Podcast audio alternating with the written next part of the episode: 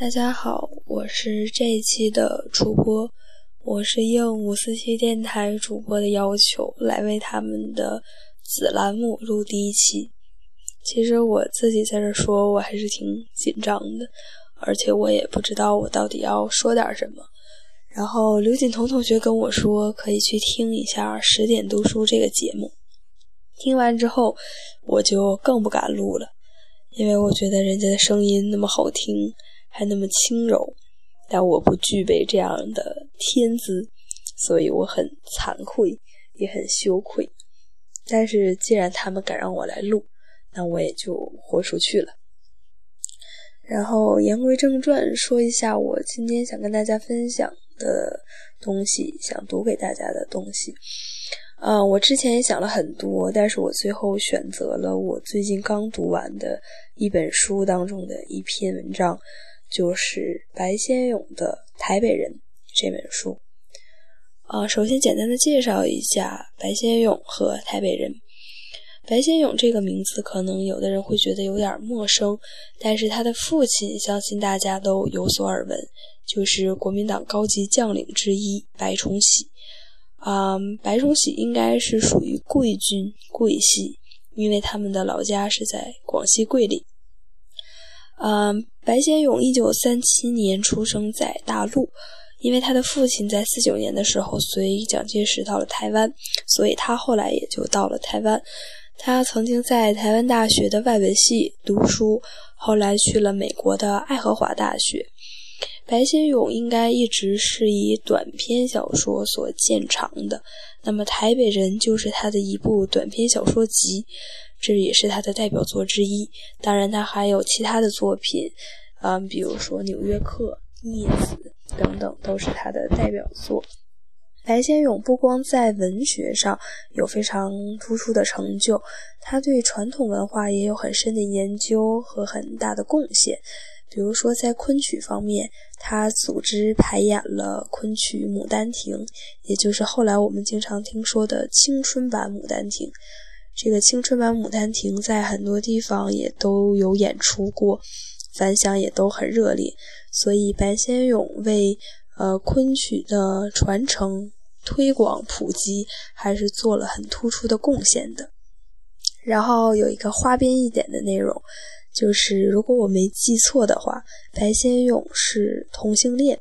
所以也就不难理解，他在他的文学作品当中，他对女性的刻画都非常的生动，非常的形象，非常的美。然后再来说一下《台北人》这部作品，这部作品是白先勇的代表作，它是一个短篇小说集，里边收录了十四篇短篇小说。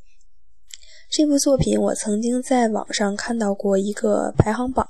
叫做二十世纪华语小说百强，那么白先勇的这部《台北人》排在了第七位，这是非常高的一个排名了。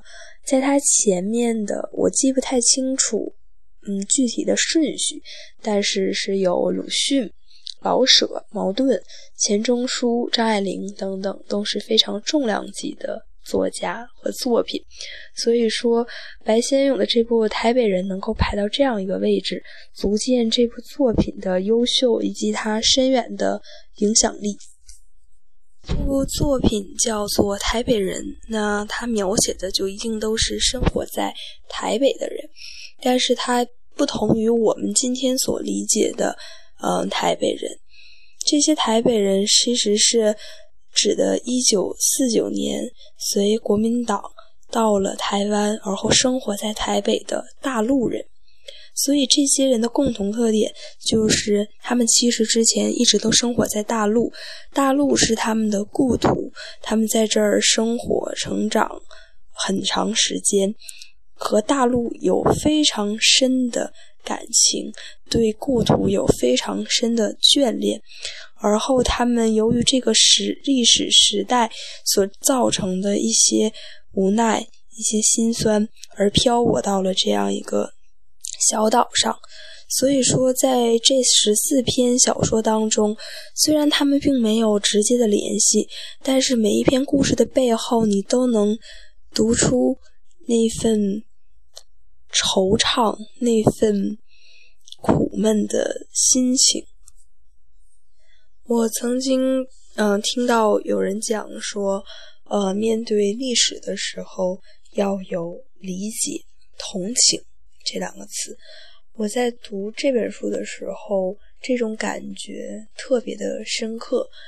我觉得这本书当中描绘的每一个故事，虽然都是很普通的，可能并不是那种轰轰烈烈的历史故事，但是它却有非常强的历史感，而且你能够感受到，在那样一个嗯动荡、混乱的一个历史时代。每一个个体生命都被这个时代所裹挟，有很多的无奈，有很多的心酸。这并不是我们以前所学习的、所理解的那种非黑即白、非对即错的那种历史所能教给我们的。我觉得这是很复杂的一种情绪，很复杂的一种内心感受。可能真的只有理解、同情这两个词，才能真正的让我们去体会那样的心情、那样的情绪。而且白先勇的文字可以说是非常之优美、非常之细腻，在他的文字里，我觉得是可以读到一种民国范儿。今天很多人经常提起民国范儿，很多人向往民国那个时代。但我觉得，在白先勇的文字里，他所表达出的那种民国范儿，是我们今天看到的一些所谓民国影视剧都无法企及的一个高度。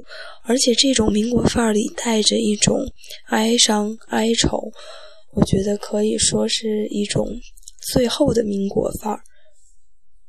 那我今天要给大家分享的这一篇小说，就来自于《台北人》当中。《台北人》当中有很多篇小说，都在后来成为了很经典的作品，比如说《永远的银雪宴》《金大班的最后一夜》《国葬》等等，甚至他们当中有的还被搬上了。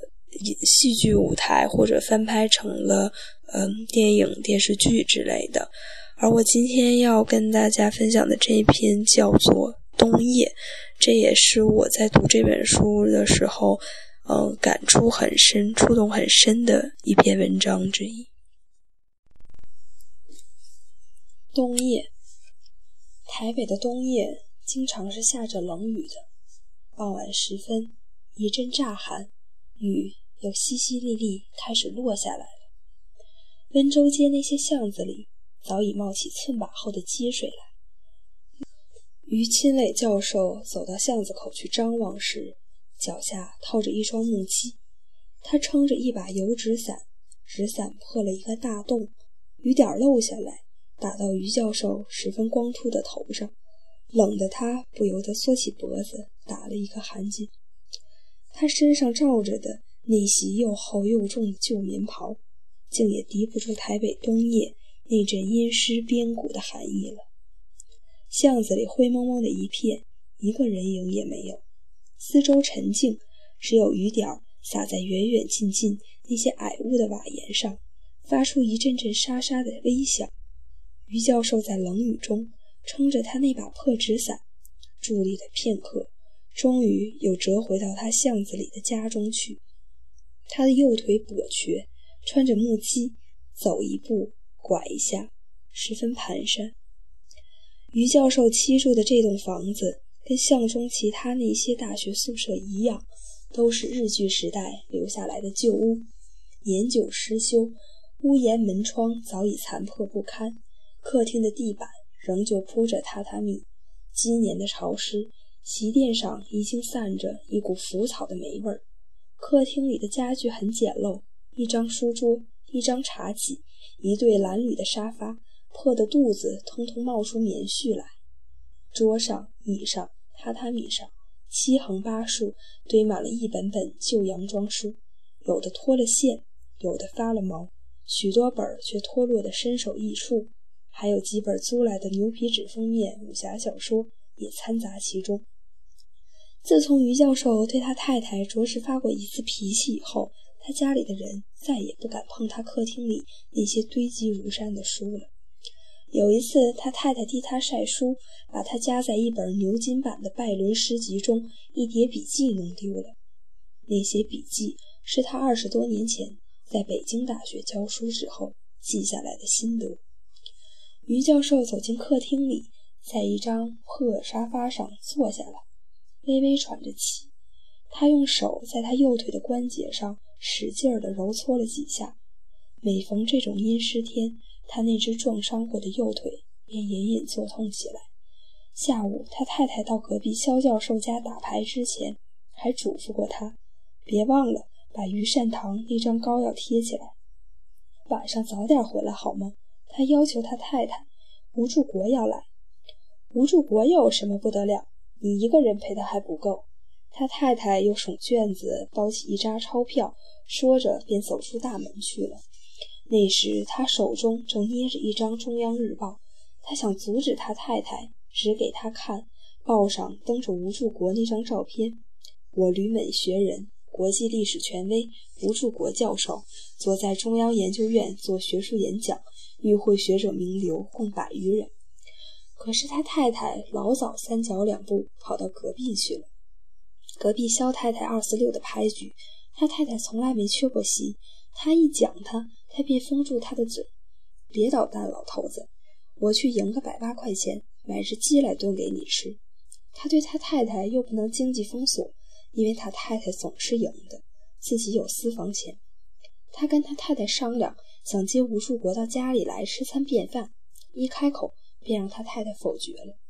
他目送着他太太那肥胖硕大的背影，突然起了一阵无可奈何的惆怅。要是雅欣还在。晚上，他一定会亲自下厨去做一桌吴柱国爱吃的菜来，替他接风。那次在北平替吴柱国饯行，吴柱国吃得酒酣耳热，对雅欣说：“雅欣，明年回国再来吃你做的挂炉鸭。”哪晓得第二年北平便陷落了，吴柱国一出国便是二十年。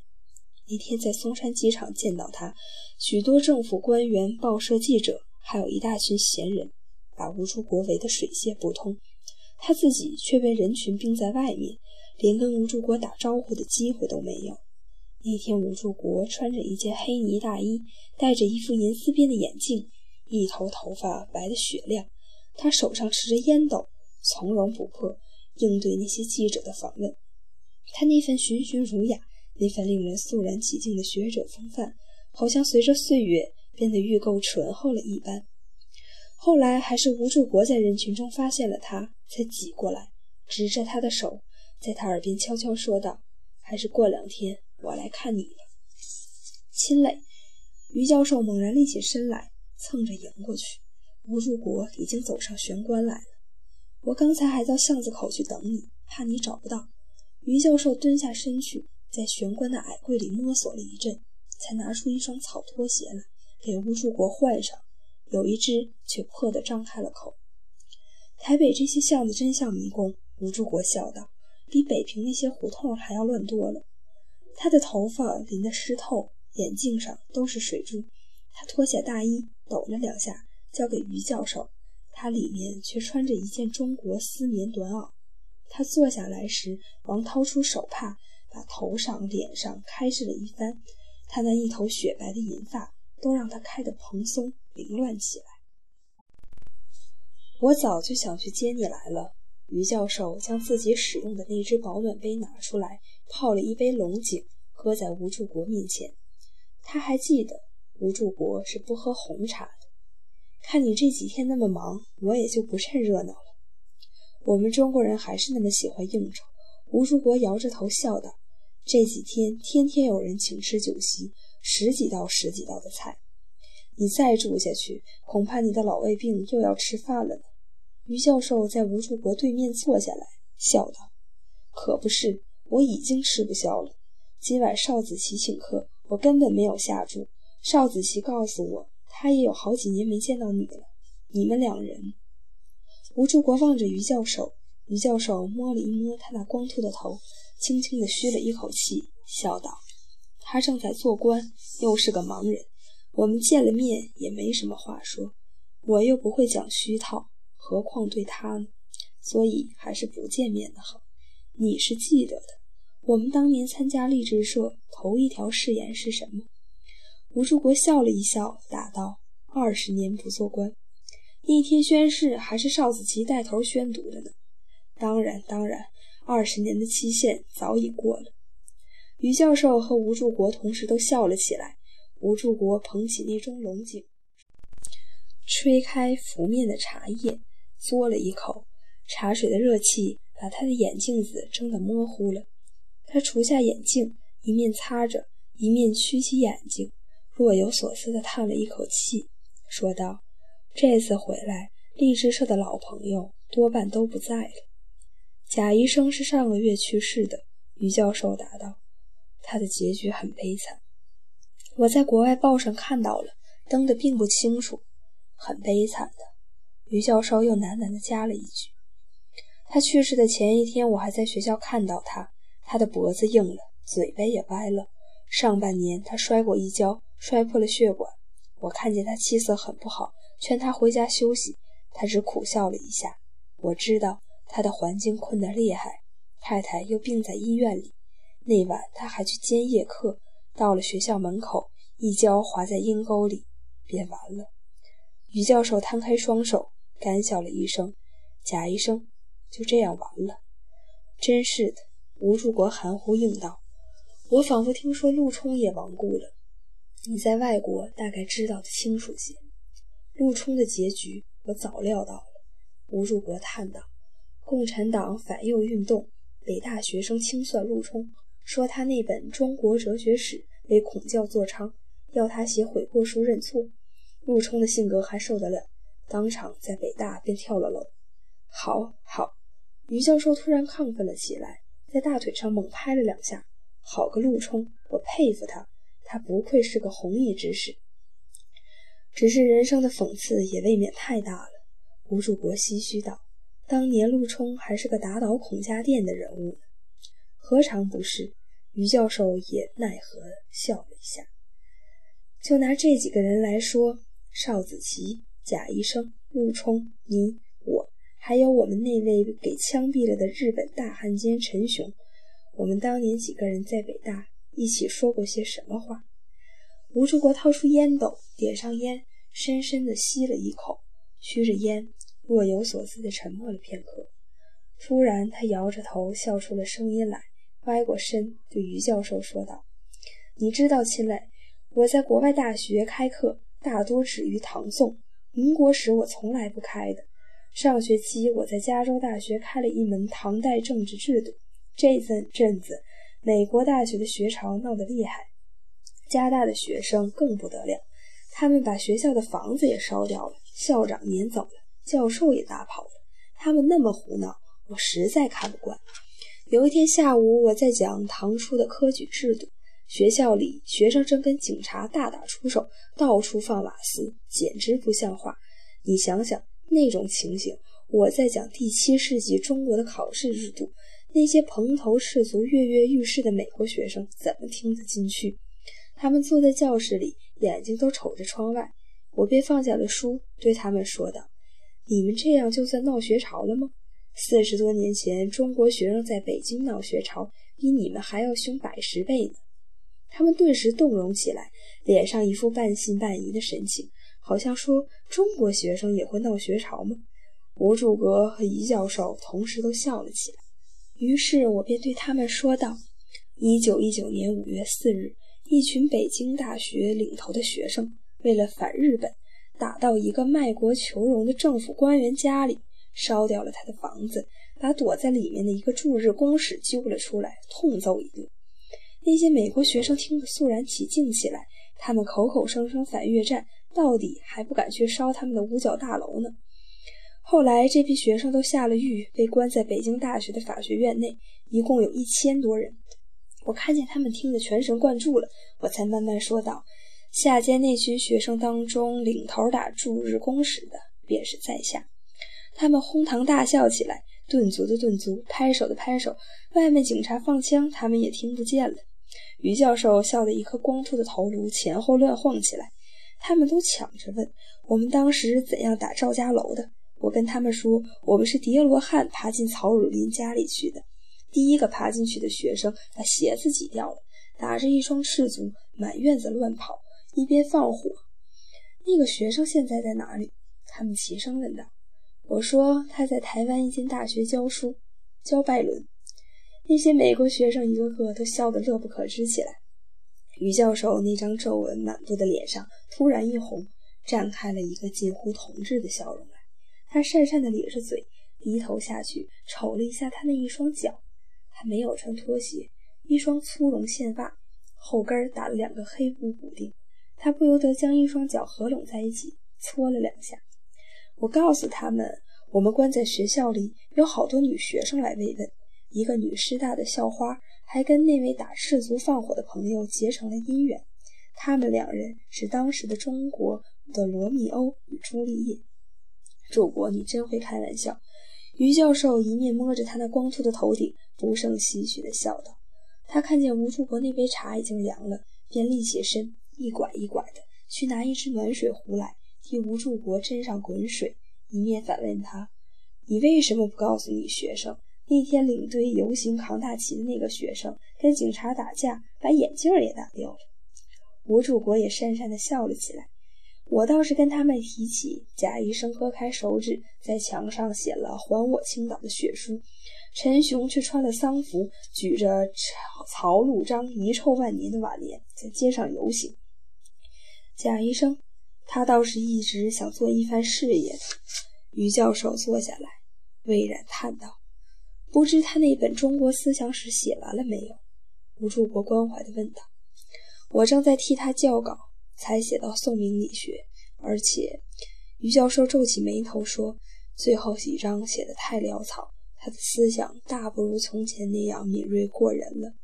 现在我还没找到替他出版的人呢。”连他的安葬费都还是我们几个老朋友拼凑的。哦，吴柱国惊异道：“他竟是这样的。”于教授和吴柱国相对坐着，渐渐默然起来。吴柱国两只手伸到袖管里去，于教授却轻轻地敲着他那只僵痛的右腿。朱国过了半晌，于教授抬起头望着吴柱国说道：“我们这伙人总算你最有成就，我最有成就。”吴柱国惊愕地抬起头来：“真的，柱国。”于教授的声音变得有点激动起来。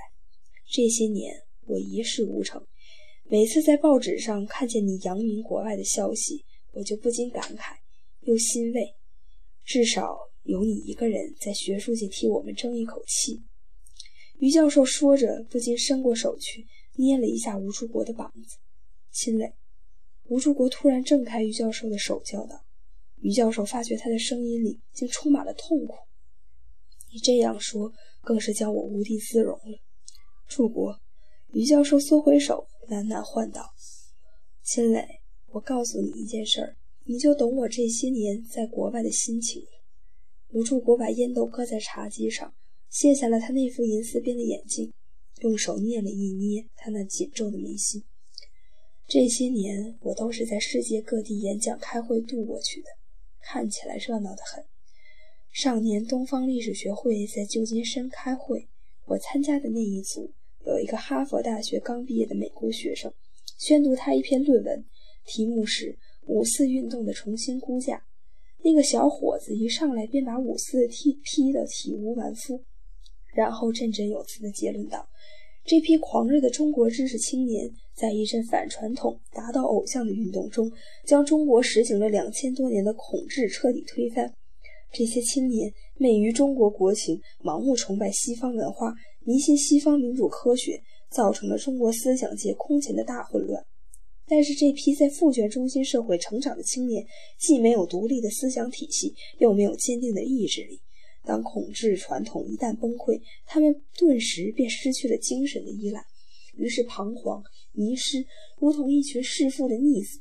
他们打倒了他们的精神之父孔子，背负着巨大的罪孽，开始了他们精神上的自我放逐。有的投入极权怀抱，有的重新回到拥抱他们早已残破不堪的传统，有的奔逃海外，做了明哲保身的隐士。他们的运动瓦解了，变质了。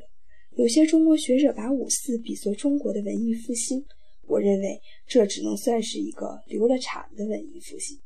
他一念完，大家都很激动，尤其是几个中国教授和学生，目光一起投向我，以为我一定会起来发言。可是我一句话也没有说，默默地离开了会场。哦，朱国，那个小伙子有些言论是不难辩倒的。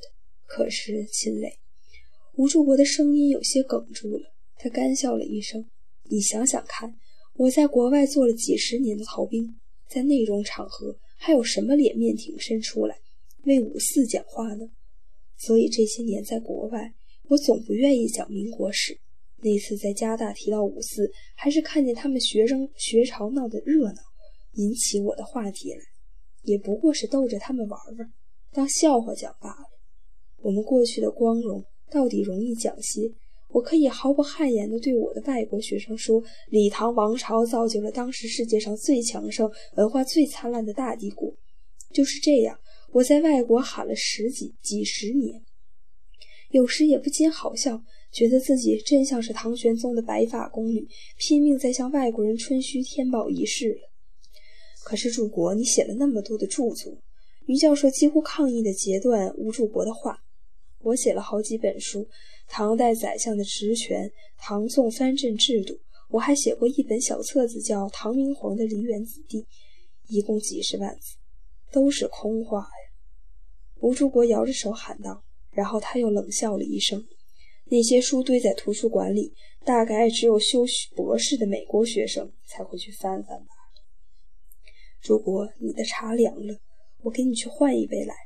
于教授立起身来，吴树国一把执住他的手。抬头望着他，说道：“秦磊，我对你讲老实话，我写那些书完全是为了应付美国大学，不出版著作，他们便要解聘，不能升级，所以隔两年我便挤出一本来。如果不必出版著作，我是一本也不会写的。我给你去弄杯热茶来。”于教授喃喃重复道。他看见吴树国那张文雅的脸上微微起着痉挛。他蹭到客厅一角的岸边，将吴柱国那杯凉茶倒进痰盂里，重新沏上一杯龙井。他手捧着那只保暖杯，十分吃力地拐回到座位上去。他觉得他那只右腿坐久了越来越僵硬，一阵阵的麻痛从骨节里渗出来。他坐下后，又禁不住用手去捏了一下。你的腿好像伤得不轻呢。吴树国接过热茶去。关注着于教授说道：“那次给撞伤，总也没好过，还没残废，已是万幸了。”于教授解嘲一般笑道：“你去彻底治疗过没有？”“别提了。”于教授摆手道：“我在台大医院住了五个月，他们又给我开刀，又给我电疗，东搞西搞，愈搞愈糟，索性瘫掉了。我太太也不顾我反对，不知哪里弄了一个打针灸的郎中来。”戳了几下，居然能下地走动了。于教授说着，很无可奈何地摊开手笑了起来。我看我们中国人的毛病也特别古怪些，有时候洋法子未必奏效，还得弄些土方秘方来治一治，像打金针，乱戳一下，作性还戳中了机关。说着，吴树国也跟着摇摇头，很无奈地笑了起来，跟着他伸过手去，轻轻拍了于教授。那条僵痛的右腿，说道：“你不知道，秦磊，我在国外一想到你和贾医生，就不禁觉得内愧。生活那么清苦，你们还能在台湾守在教育的岗位上，教导我们自己的青年。”吴柱国说着，声音都微微颤抖了。他又轻轻地拍了于教授一下：“秦磊，你真不容易。”于教授默默地望着吴柱国。半晌没有作声，他搔了一搔他那光秃的头顶，笑道：“现在我教的都是女学生，上学期一个男生也没有了。你教浪漫文学，女孩子自然是喜欢的。”吴柱国笑着替于教授解说道：“有一个女学生问我，拜伦真的那样漂亮？我告诉他，拜伦是个跛子，恐怕跛得比我还厉害呢。那个女孩子顿时一脸痛苦不堪的样子。我只得安慰她，拜伦的脸蛋儿还是十分英俊的。于教授和吴柱国同时笑了起来。上学期大考，我出了一个题目，要他们论论拜伦的浪漫精神。有个女孩写下了一大堆拜伦情妇的名字，连他的妹妹也写上去了。教教女学生也是很有意思的。吴柱国笑得低下头去。你译的那部拜伦诗集在这里一定很畅销了。拜伦诗集我并没有译完。哦，其实还是只差最后几章。这七八年我译没译过一个字，就是把拜伦译出来，恐怕现在也没有多少人会看了。于教授颇为落寞地叹了一口气，定定地注视着吴柱国。柱国，这些年我并没有你想象的那样，并没有想守住岗位。这些年我一直在设法出国。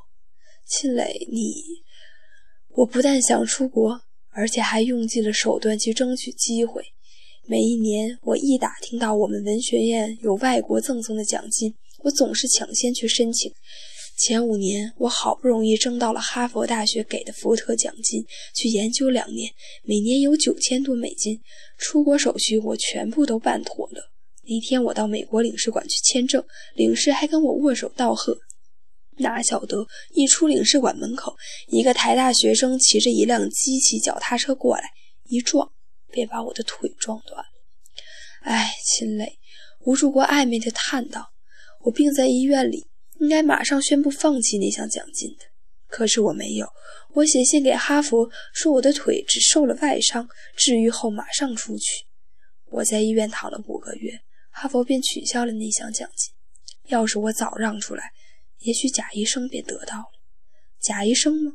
吴柱国惊叹道：“贾医生也申请了的。”所以他过世，我特别难过，觉得对不起他。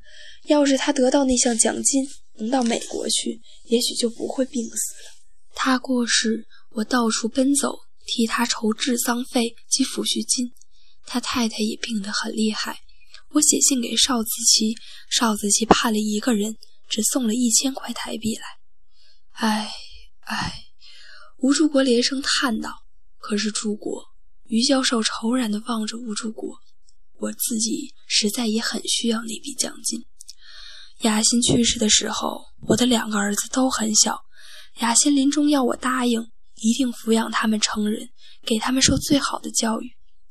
我的大儿子出国学工程，没有申请到奖学金，我替他筹了一笔钱，数目相当可观，可我还了好几年都还还不清。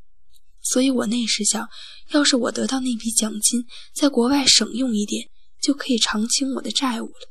没想到，于教授耸了耸肩膀，干笑了两声。吴主国举起手来，想说什么，可是他的嘴唇动了一下，又默然了。过了片刻，他才强笑道：“雅欣，她真是个叫人怀念的女人。”窗外的雨声。飒飒嗦嗦，越来越大了，寒气不住地从门隙、窗缝里钻进来。一阵大门开合的声音，一个青年男人从玄关走了上来。青年的身材细长，披着一件深蓝的塑胶雨衣，一头墨浓的头发洒满了雨珠。他手中捧着一大叠书本，含笑点头，便要往房中走去。俊彦，你来见见吴伯伯。于教授叫住那个青年，吴柱国朝那个眉目异常英俊的青年打量了一下，不由得笑出了声音来。秦磊，你们两父子怎么？吴树国朝着俊彦又指了一下，笑道：“俊彦，要是我来你家，先看到你，一定还以为你父亲返老还童了呢。”秦磊，你在北大的时候就是俊彦这个样子。说着，三个人都笑了起来。吴伯伯在加大教书，你不是想到加大去念书吗？可以向吴伯伯请教请教。”于教授对儿子说道。“吴伯伯，加大物理系容易申请奖学金吗？”俊彦很感兴趣地问道。“这个……”吴柱国迟疑了一下，“我不太清楚。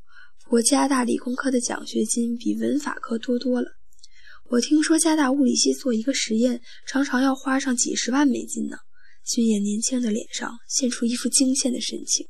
美国实在是个富强的国家，吴柱国叹道。俊彦立了一会儿，便告退了。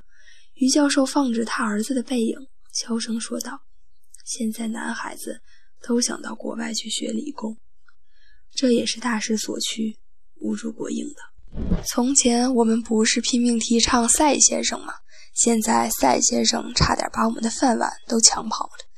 于教授说着，跟吴柱国两个人都苦笑了起来。于教授一起身，又去替吴柱国侦查。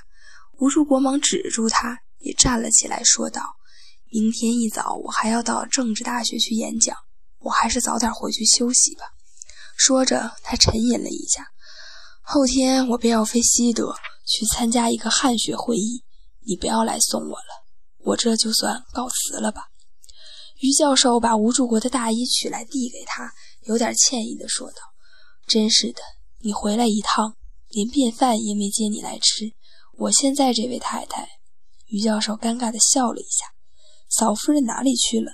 我还忘了问你。”吴柱国马上接口道：“他在隔壁。”于教授有点扭捏起来：“在打麻将。”“哦，那么你便替我问候一声吧。”吴竹国说着，便走向了大门去。于教授仍旧套上他的木屐，撑着他那把破纸伞，跟了出去。不要出来了，你走路又不方便。吴竹国指住于教授：“你没戴帽子，我送你一程。”于教授将他那把破纸伞遮住了吴柱国的头顶，一只手揽在他的肩上，两个人向巷口走去。巷子里一片漆黑，雨点无边无尽地飘洒着。于教授和吴柱国两个人依在一起，踏着巷子里的积水，一步一步迟缓、蹒跚、蹭等着。快到巷口的时候，吴柱国悠悠地说道：“秦磊，再过一阵子，也许我也要回台湾来了。你要回来？还有一年，我便退休了，是吗？”我现在一个人在那边，永芬不在了，也是很不方便，胃病常常犯，而且我又没有儿女。哦，我在南港那一带看了，还很幽静，中央研究院又在那里。南港住家是不错的。雨点从纸伞的破洞漏了下来，打在于教授和吴柱国的脸上，两个人都冷得缩起了脖子。一辆计程车在。门口驶过，于教授马上举手截下。计程车司机打开了门，于教授伸出手去跟吴柱国挥手道别。他执住吴柱国的手，突然声音微微颤抖地说道：“柱国，有一件事我一直不好意思向你开口。嗯，你可不可以替我推荐一下，美国有什么大学要请人教书？我还是想出去教一两年。可是……”恐怕他们不会请中国人教英国文学了。当然，当然，于教授咳了一下，干笑道：“我不会到美国去教拜伦了。我是说，学校需要教教中文什么的。”哦，吴树国迟疑了，说道：“好的，我替你去试试吧。”吴树国坐进车内，又伸出手来跟于教授紧紧握了一下。于教授折回家中，他的长袍下摆都已经潮湿了。冷冰冰地贴在了他的腿颈上，他右腿的关节开始剧痛起来。他拐到厨房里，把暖在炉灶上的那贴鱼膳糖的膏药取下来，热烘烘的，便贴到了膝盖上去。他回到客厅中，发觉靠近书桌的那扇窗户让风吹开了，来回开合，发出砰砰的声响。他赶紧蹭过去，将那扇窗拴上。他从窗缝中看到他儿子房中的灯光依然亮着。君燕坐在窗前，低着头在看书，他那年轻英爽的侧影映在窗框里。于教授微微吃了一惊，他好像骤然看到了自己年轻时的影子一般。他已经逐渐忘怀了他年轻时的模样，他记得就是在俊彦那个年纪，二十岁，他那时认识雅欣的。那次他们在北海公园。雅欣刚剪掉辫子，一头秀发让风吹得飞了起来。她穿着一条深蓝的学生裙，站在北海边，裙子飘飘的。